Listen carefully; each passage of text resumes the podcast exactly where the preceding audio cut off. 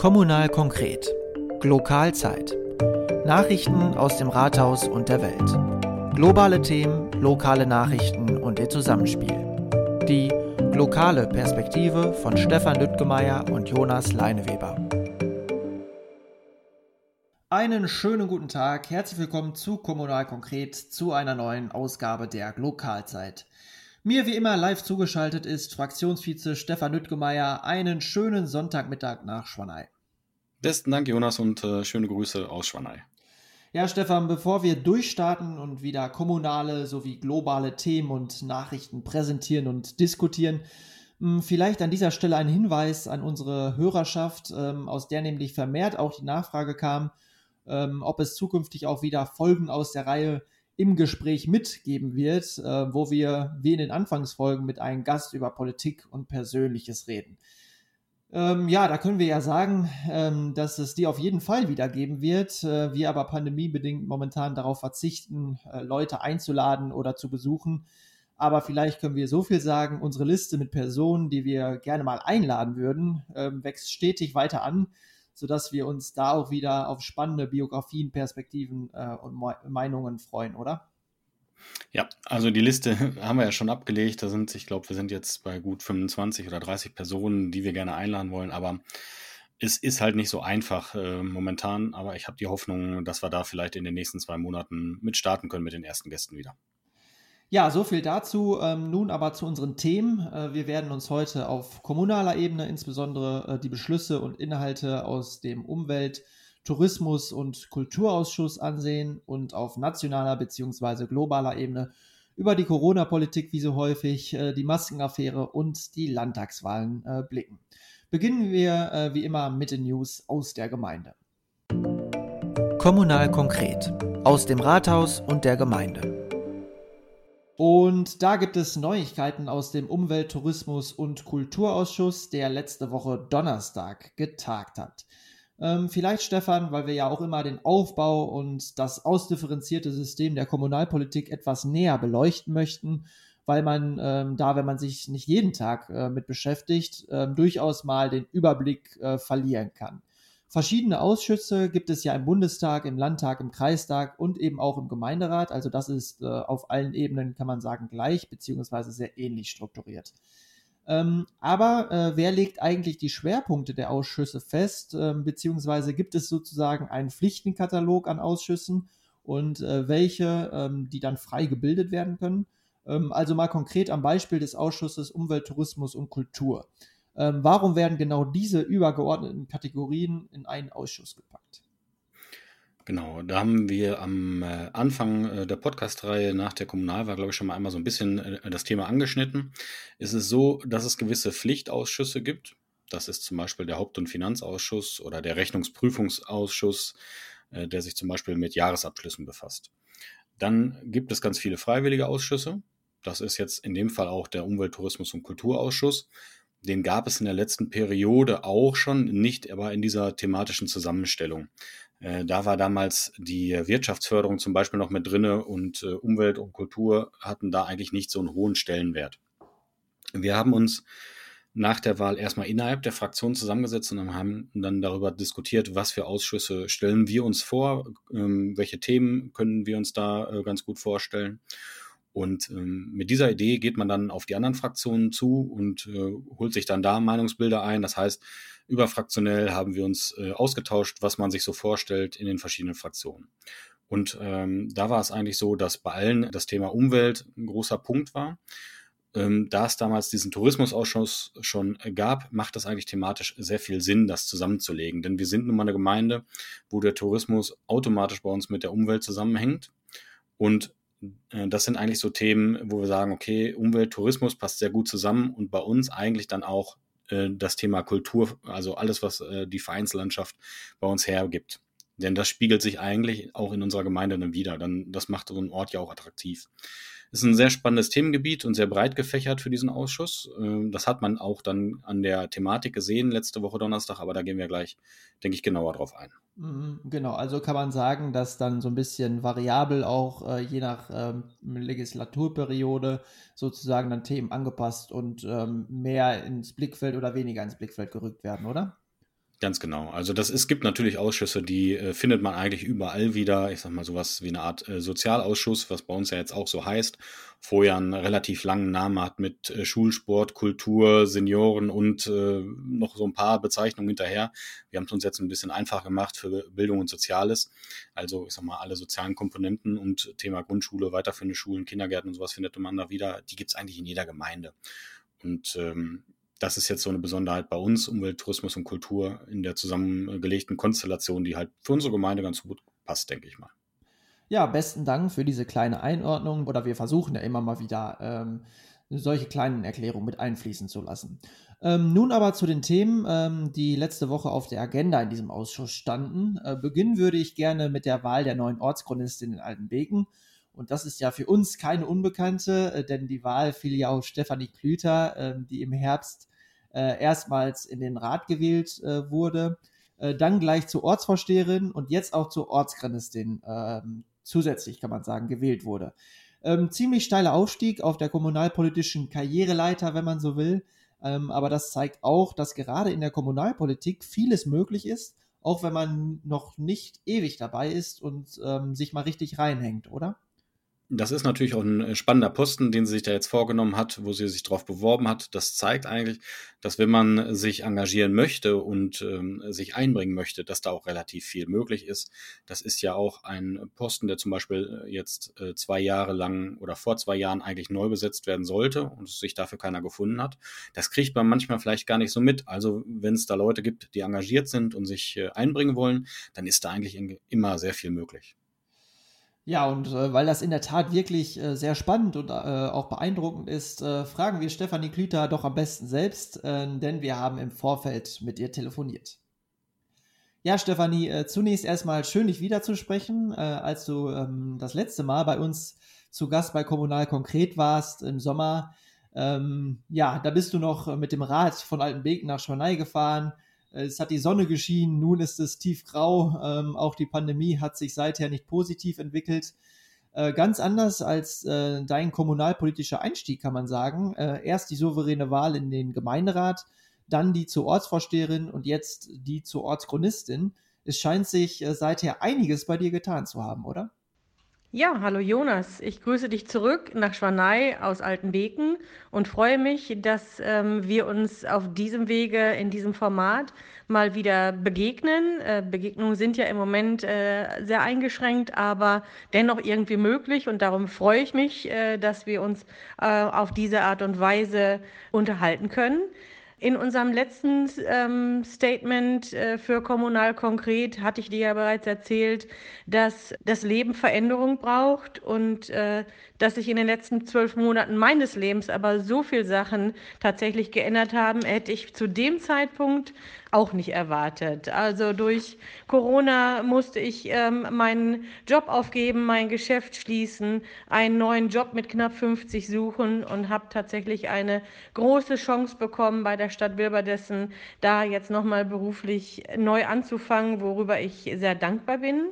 Der Ausgang der Wahl war natürlich auch eine große Motivation, etwas Neues anzufangen und äh, auch jetzt tatsächlich durchzustarten. Ja, also da hat sich einiges in ganz kurzer Zeit bei dir gewandelt. Ähm, trotz der Herausforderungen äh, haben sich ganz viele neue Chancen und spannende Möglichkeiten eröffnet, äh, die natürlich auch Mut erfordern.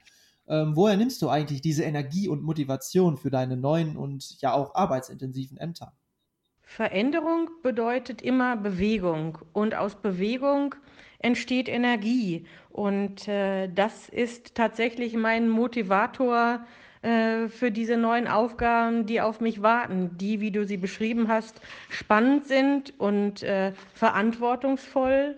Aber äh, wenn es Zeit dafür ist, dann muss man einfach mal versuchen, das Ganze einfach anzufangen. Und da freue ich mich äh, auf alles, was ähm, mich da in Zusammenhang mit diesen Aufgaben erwartet.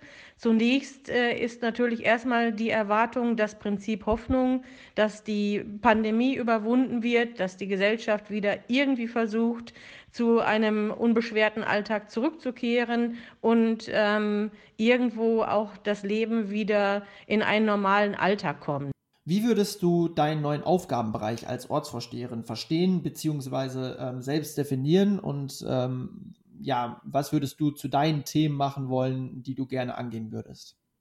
Als Ortsvorsteherin sehe ich mich in erster Linie als Mittlerin zwischen dem Bürger und dem Bürgermeister bzw. der Verwaltung. Welche rechtlichen Vorgaben es gibt, welche politischen Gestaltungsmöglichkeiten es gibt und welche Funktion ich als Ortsvorsteherin übernehmen und wahrnehmen kann. Dazu habe ich Ende Februar an einem Webinar, an einem sehr interessanten Webinar teilgenommen. Ähm, das hieß Fit für das Dorf. Ähm, wünschen würde ich mir für Altenbeken eine Begegnungsstätte, die Generationen verbindet, wo alt von jung profitiert und umgekehrt. Ähm, da muss man mal sehen, was nach Überwindung der Corona-Pandemie ähm, im gesellschaftlichen Bereich wieder möglich ist. Die Ortschronik wird jetzt ja auch noch zu deinem Aufgabenbereich hinzukommen. Äh, was sind da die ersten Schritte und äh, die Aufgaben, die auf dich warten? Was ich mir gut vorstellen kann, ist ein ähm, Kapitel Bürgerbeitrag ähm, in die Chronik aufzunehmen. Meine Vorstellung ähm, geht dahingehend, äh, dass mir so ein Titel schwebt wie Altenbegner Bilderbuch oder ähnliches. Das muss jetzt noch so ein bisschen in meinem Kopf sich entwickeln. Du siehst also, ähm, ich habe verschiedene Ideen. Ich äh, brauche Unterstützung und Rat bei der Umsetzung, aber ich äh, hoffe und wünsche mir, dass äh, die Umsetzung gelingt und äh, alles einen guten Verlauf nimmt. Äh, ja, vielen Dank, Stefanie, für diese Einschätzung. Äh, das Gespräch haben wir, wie gesagt, vorher geführt. Und äh, Stefan, was ich in diesem Zusammenhang bemerkenswert finde, ähm, dass Stefanie sich der Ortschronik annimmt, obwohl sie ja noch, nie, noch mitten im Berufsleben steht. Oftmals wird diese Aufgabe ja auch von Rentnerinnen und Rentnern übernommen, was ja auch eine schöne Aufgabe fürs Alter ist. Aber ich finde es auch mal gut, dass da jemand Jüngeres sich der Dokumentation stellt zumal die Nachfolgersuche in Altenbeken, du hast es ja schon anfangs gesagt, ja nicht einfach war und Stefanie sich da äh, nicht weggeduckt hat, wie meinte ich anderer, oder? Ja, das ist ähm, sehr schnell steht das im Raum, dass man sagt, ah, das ist mit so viel Aufwand verbunden, das kann man eigentlich nur, wenn man Rentner ist ähm, oder wenn man sonst irgendwie sehr viel Zeit zur Verfügung hat. Ich glaube, dass die meisten äh, Ehrenämter sehr gut händelbar sind mit dem Beruf das trifft uns ja auch. Ich sag mal, wir sind ja eigentlich alle relativ viel ehrenamtlich unterwegs und ich glaube, wenn man das vernünftig strukturiert und vor allen Dingen das Wichtigste, man muss Spaß daran haben und dann ist auch sehr viel möglich, auch in der Freizeit. Ja, genau. Also das, das würde ich auch so sehen und ähm, nicht sozusagen immer, natürlich ist es zeitintensiv, aber nicht immer alles darauf schieben und damit rechtfertigen zu wollen, finde ich, ist immer auch eigentlich wichtig. Ähm, ja, gut, kommen wir zu einem weiteren Thema der Ausschusssitzung ähm, und das war der Energiebericht für die Gemeinde, der sich sehr spannend ließ. Äh, was kannst du uns dazu genaueres sagen?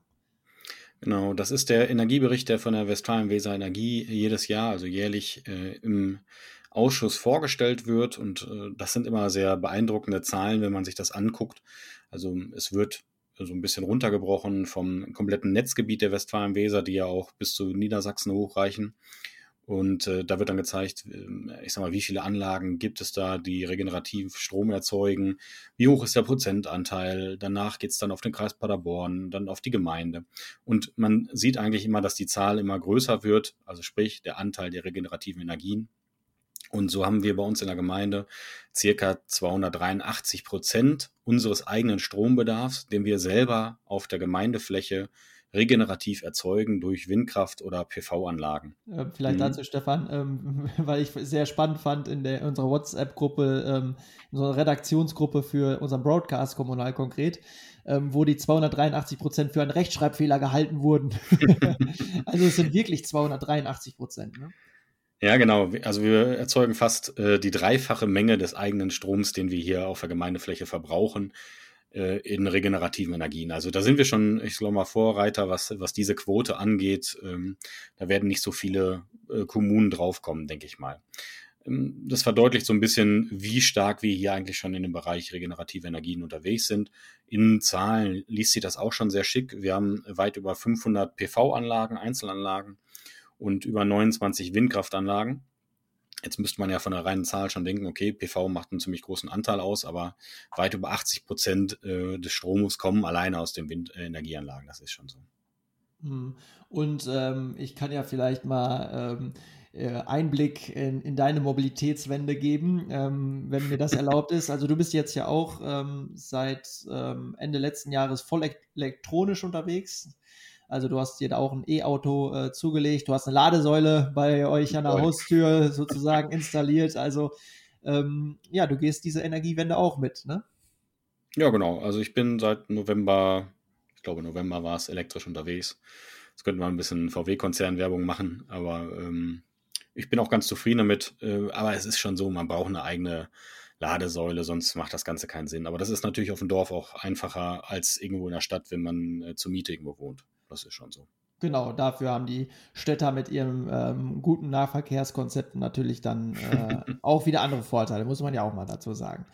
Ähm, ja, ich bin mal gespannt, was du so in zwei Jahren vielleicht dazu sagen wirst. Ob du äh, immer noch vollumfänglich zufrieden bist und wo du die Vorteile drin siehst. Aber solange lassen wir dich als Pilotprojekt erstmal noch laufen. Äh, zu dieser äh, Thematik äh, passt ja auch das Klimaschutzkonzept. Ähm, was hat es damit auf sich?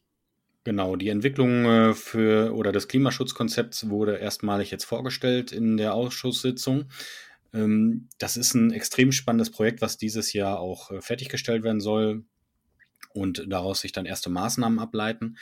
Wir haben ja von der CDU-Fraktion 2020 einen Antrag gestellt äh, zur energetisch-technischen Optimierung der Gemeindegebäude. Ähm, das ist ja im letzten Jahr äh, leider nicht ganz passiert, ähm, diese Überplanung, aber wir finden uns da jetzt eigentlich wieder in diesem Klimaschutzkonzept. Das hat äh, Ralf Niemann, also der Klimaschutzbeauftragte der Gemeinde Altenbeken, schon äh, vor unserem Antrag damals wohl angestoßen. Und das soll eigentlich ein Kom Komplettkonzept für die gesamte Gemeinde Altenbeken werden. Da wird äh, also wirklich geguckt, wie viel CO2-Ausstoß haben wir in der Gemeinde, was bedeutet das pro Bürger, ähm, man guckt sich alle Gebäude an, überlegt, welche Maßnahmen sind hier sinnvoll, äh, sprich PV-Anlagen oder auch wirklich Energieerzeugung in den Anlagen für Wärme. Also es ist ein vollumfängliches Konzept für die gesamte Gemeinde in der Alten Beken. Das äh, wird von der Firma Energielenker äh, durchgeführt. Also die sind wirklich sehr, sehr gut auf ihrem Fachgebiet. Die haben auch einen sehr guten Eindruck im Ausschuss da hinterlassen, kann man nicht anders sagen. Äh, da werden im Sommer wohl die ersten Maßnahmen ähm, vorgestellt, die man aus diesem Konzept äh, ableiten soll. Da bin ich sehr gespannt drauf. Ähm, dazu wurde nicht nur dieses Konzept vorgestellt, sondern auch die ersten tatsächlichen Maßnahmen, die in 2021 umgesetzt werden sollen. Das sind zum einen, ich sag mal, sowas wie Ladesäulen äh, für die Gemeindegebäude, also Kindergarten oder auch äh, Bauhof oder auch am Rathaus sind ja inzwischen sehr viele ähm, Ladesäulen entstanden, aber auch ähm, Optimierung der Sporthalle, also der Eggelandhalle in Altenbeken.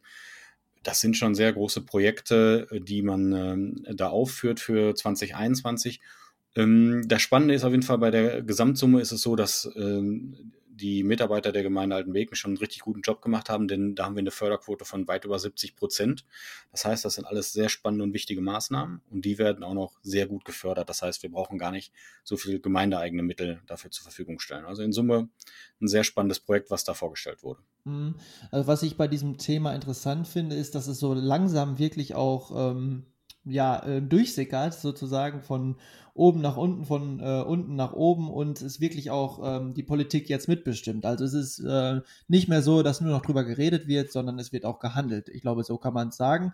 Vielleicht ähm, geht dem einen oder anderen das noch nicht schnell genug, aber man kann ja auch mal feststellen, was ich auch mal wichtig finde oder festhalten, ähm, dass es da durchaus erste ähm, größere Projekte gibt und das auch wirklich auf allen Ebenen ähm, ja ein wichtiges Thema ist und auch Einzug in die Politik erhält.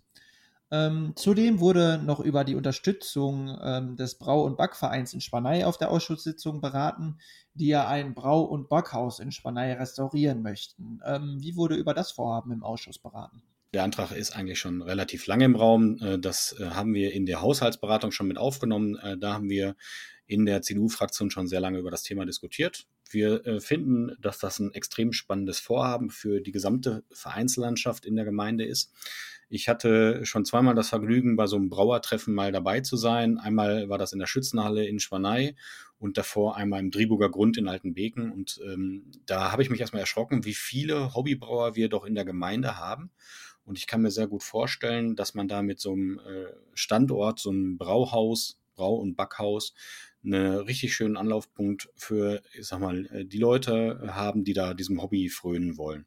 Und äh, gleichzeitig hat man natürlich auch noch einen schönen, geselligen äh, Punkt, den man dann da schafft, ähm, wo vielleicht auch dann so eine kleine Begegnungsstätte entsteht. Und die Kollegen aus diesem Verein, die wollen ja dann sogar noch, ähm, ich sag mal, äh, Kurse für die Volkshochschule anbieten, also Braukurse oder Backkurse.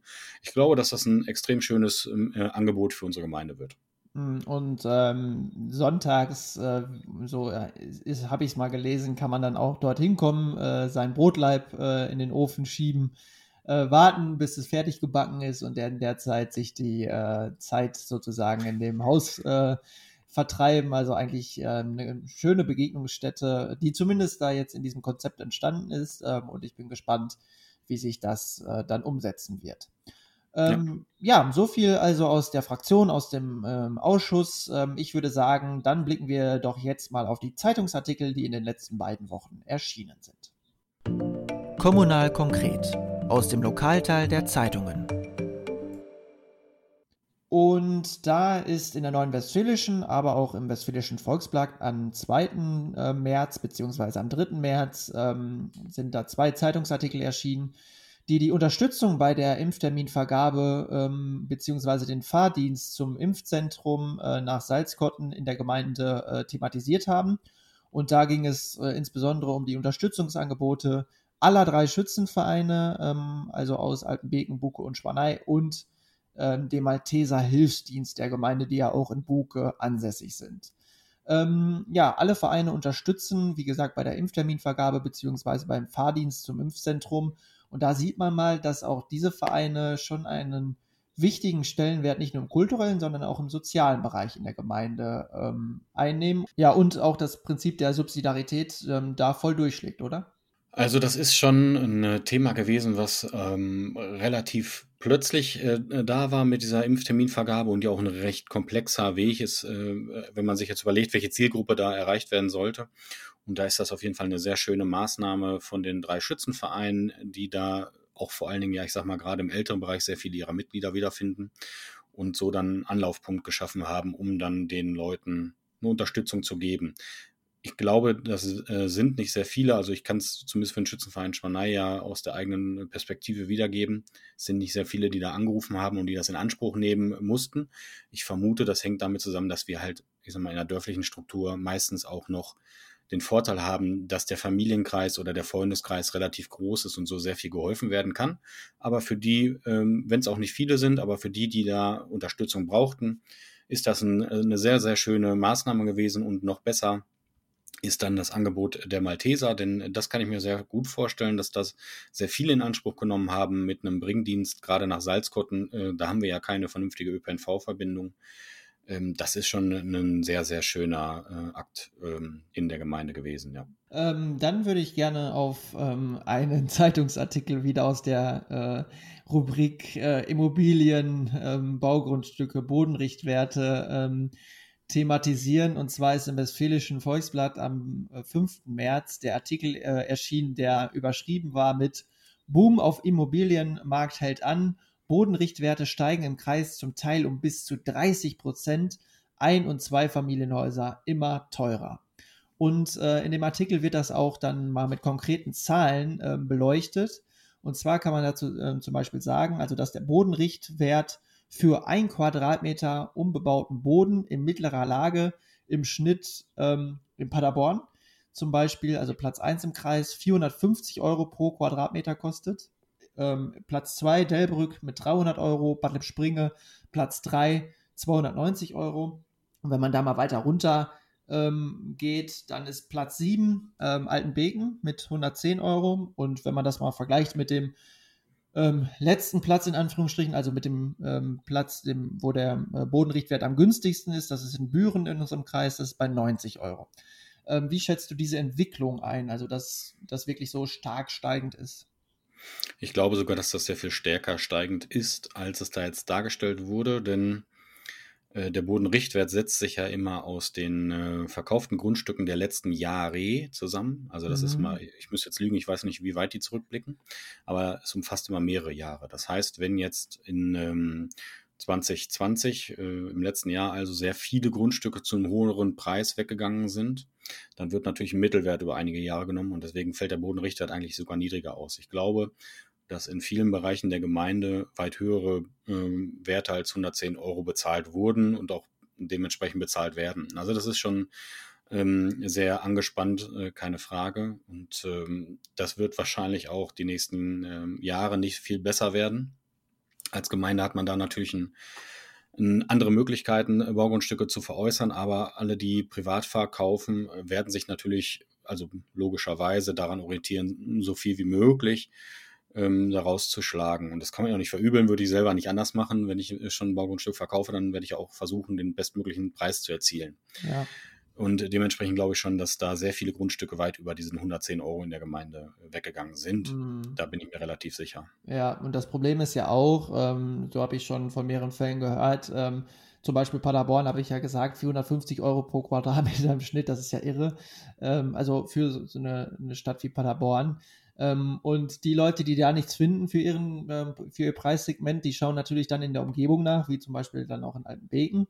Und wenn da ein, ähm, aus unserer Sicht vielleicht ein überteuertes Grundstück angeboten wird, es für diese Leute dann aber doch attraktiv ist, weil es im Vergleich zu Paderborn dann wieder in Ordnung ist, oder?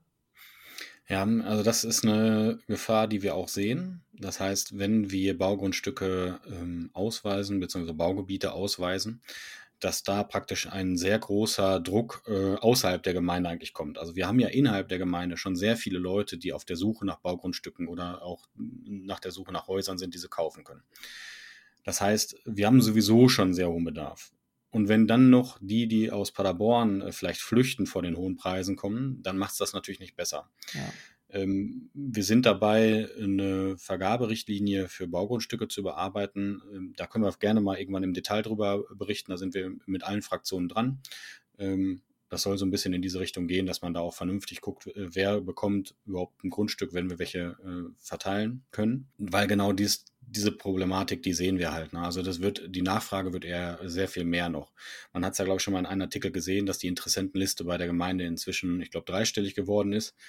Ähm, das zeigt eigentlich nur, wie deutlich ähm, wir dann ein sehr, sehr knappes Gut an Baugrundstücken haben. Mhm. Aber da gab es auch, ähm, glaube ich, letzte Woche Montag ähm, eine Diskussionsrunde bei Hart aber fair zu. Ähm, und da geht es, ging es genau um das Thema. Also wie viel Regulierung ähm, gibt man vor und wie viel freie Marktwirtschaft lässt man zu? Ne? Und das ist ja genau die, die Diskussion, die in der Gemeinde dann auch ansteht, oder? Absolut freie Marktwirtschaft. Ne? Der Preis steigt, äh, dadurch werden immer mehr, äh, ich sag mal, Privateigentümer sind bereit, dann die Grundstücke zu veräußern, weil halt ähm, der Preis, der fürs Kunden für einen Quadratmeter geboten wird, äh, immer höher wird. Ne? Also man sieht ja durchaus, dass das, äh, dass die steigenden Preise dazu geführt haben, dass durchaus einige verkauft haben. Ne? Also mhm.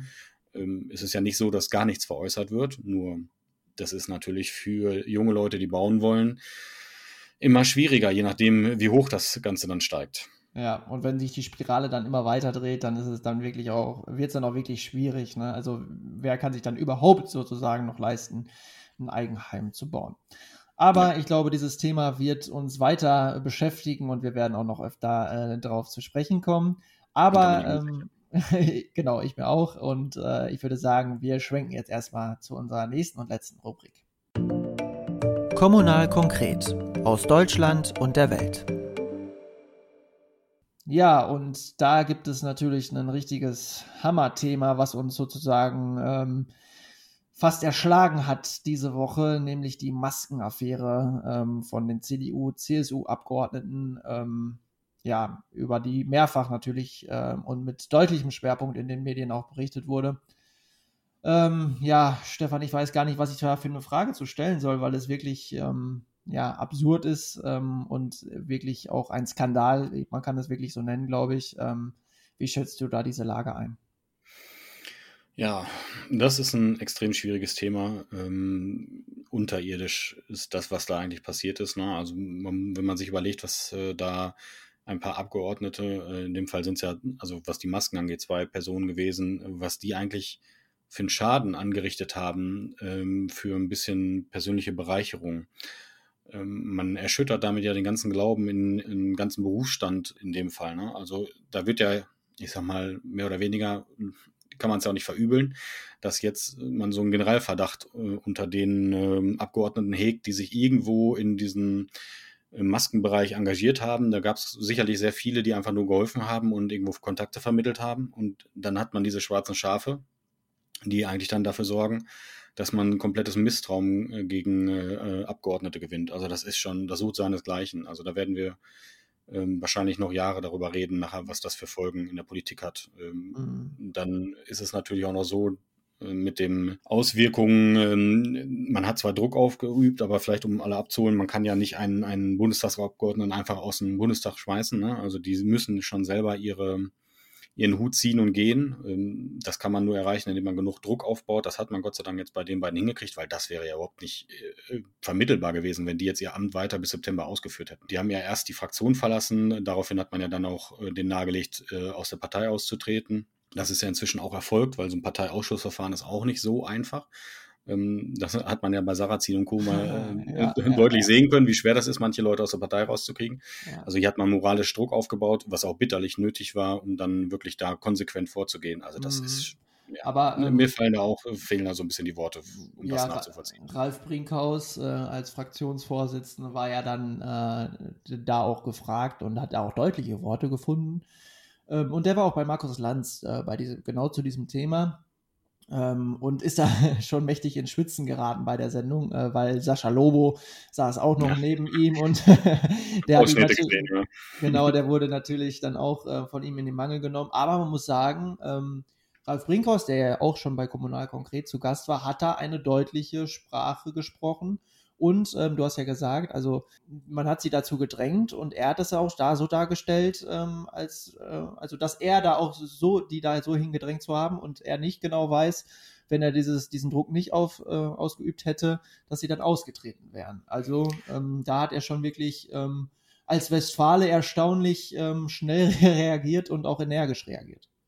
Ja, also ich bin mir sogar relativ sicher, dass wenn äh, da nicht der Druck aufgebaut wäre, äh, worden wäre, dass die noch da wären. Ne? Also äh, die hätten zwar die Fraktion sicherlich verlassen, keine Frage, aber die wären in der Partei noch drin, genauso gut wären sie noch im Bundestag drin. Also ähm, da ist ja von Seiten der Partei durch Laschet genauso wie Seiten von Fraktion mit Brinkhaus enormer Druck aufgebaut worden und, und auch richtigerweise. Ne? Also das ist ja Sucht seinesgleichen, wie gesagt. Aber man kann sicher sein, hätten die da nicht so konsequent gehandelt, dann säßt er jetzt noch, oder säßen beide noch im Bundestag. Äh, die haben ja auch einen Bärendienst erwiesen, kann man sagen, äh, für äh, die ähm, Mitstreiter auf der Landesebene, denn in Rheinland-Pfalz und Baden-Württemberg sind ja heute die Landtagswahlen. Ähm, wie glaubst du, schlägt sich das Ergebnis nieder? Ja, also da braucht man ja nur die Umfragen von, ich glaube, die letzten waren vom 12. sich angucken. Das wurde deutlich abgestraft, logischerweise. Das äh, wundert mich nicht. Also wir werden es ja, ich sag mal, wir, wir, nehmen ja heute auf den Sonntag auf. Das heißt, heute Abend werden wir es noch sehen, äh, wie da die Ergebnisse ähm, sich verändern werden dadurch. Es ist natürlich so, bei der Briefwahl äh, haben ja die meisten wahrscheinlich schon abgestimmt. Ähm, aber die, die zur Urne gehen, werden das schon deutlich äh, vermitteln, was die für einen Eindruck dadurch bekommen haben. Und das kann man den Leuten auch nicht verübeln. Nee, definitiv nicht. Und da, ja, die Briefwahlen können das Ergebnis tatsächlich noch so ein bisschen verzerren, in dem Fall sogar. Ähm, also, dass die CDU dann sozusagen noch ein bisschen besser wegkommt, ähm, weil ja eben die Briefwahlstimmen ähm, vorher eingegangen sind, äh, als es jetzt vielleicht ähm, bei äh, dem Uhrengang heute äh, ausschließlich der Fall gewesen wäre. Ähm, ja. ja. und dieses Thema fällt ja eigentlich unter Corona-Politik ähm, im, im Allgemeinen, kann man sagen, die uns noch die nächsten Wochen, Monate äh, begleiten wird, definitiv.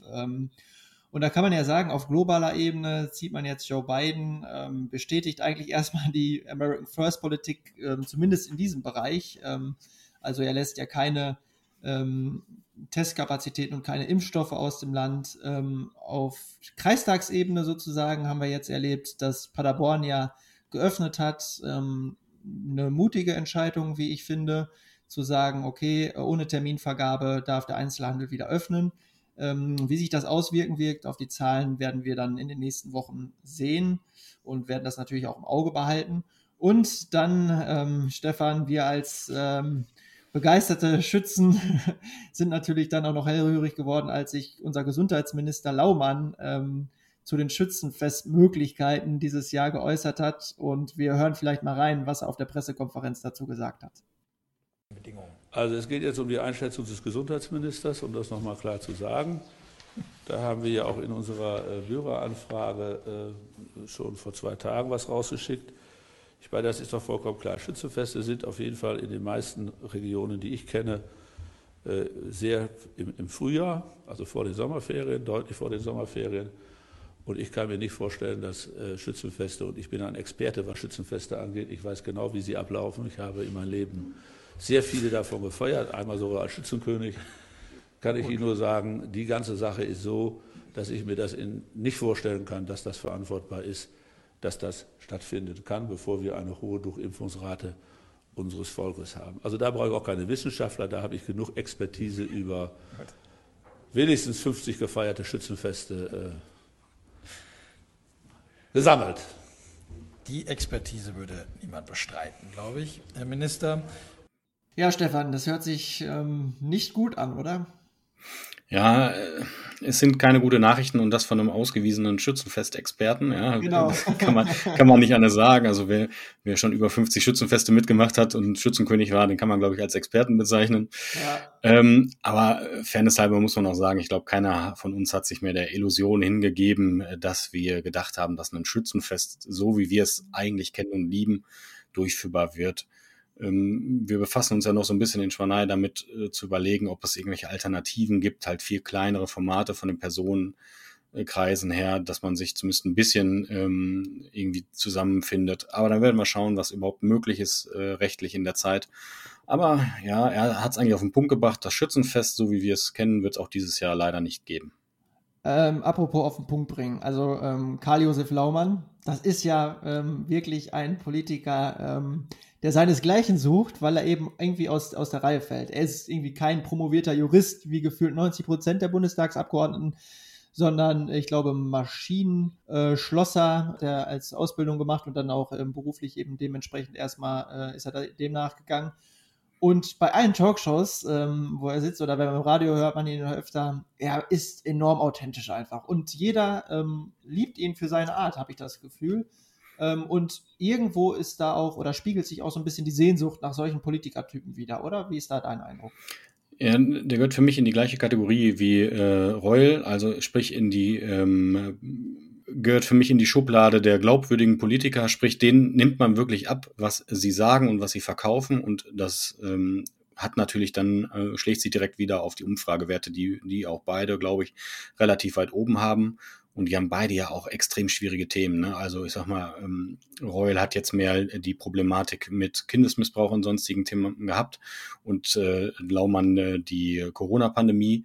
Und das äh, sind zwei gestandene Persönlichkeiten, denen man wirklich abkauft, dass die da mit Herzblut hinterstecken. Ah, das ja. ist schon, ähm, sind, dat äh, Amilasche zwei gute Wahlen getroffen, würde ich sagen. Ja, und ich höre dem Laumann auch einfach äh, enorm gerne zu. Also ist wirklich diese westfälische Art, die ist einfach äh, herrlich und äh, ja, ich hoffe, dass unsere Hörer uns auch gerne zuhören und dementsprechend würde ich sagen, machen wir ähm, Feierabend für heute, genießen den restlichen äh, Sonntag und ähm, beste Grüße nach Schwanei, Stefan. Ja, ebenso beste Grüße nach Paderborn. Das war Kommunal konkret die Lokalzeit und ähm, ich würde sagen, wir hören uns zur nächsten Folge. Wenn Sie mögen, bis dahin bleiben Sie gesund und eine angenehme Zeit. Kommunal konkret. Lokalzeit. Nachrichten aus dem Rathaus und der Welt. Globale Themen, lokale Nachrichten und ihr Zusammenspiel. Die lokale Perspektive von Stefan Lüttgemeier und Jonas Leineweber.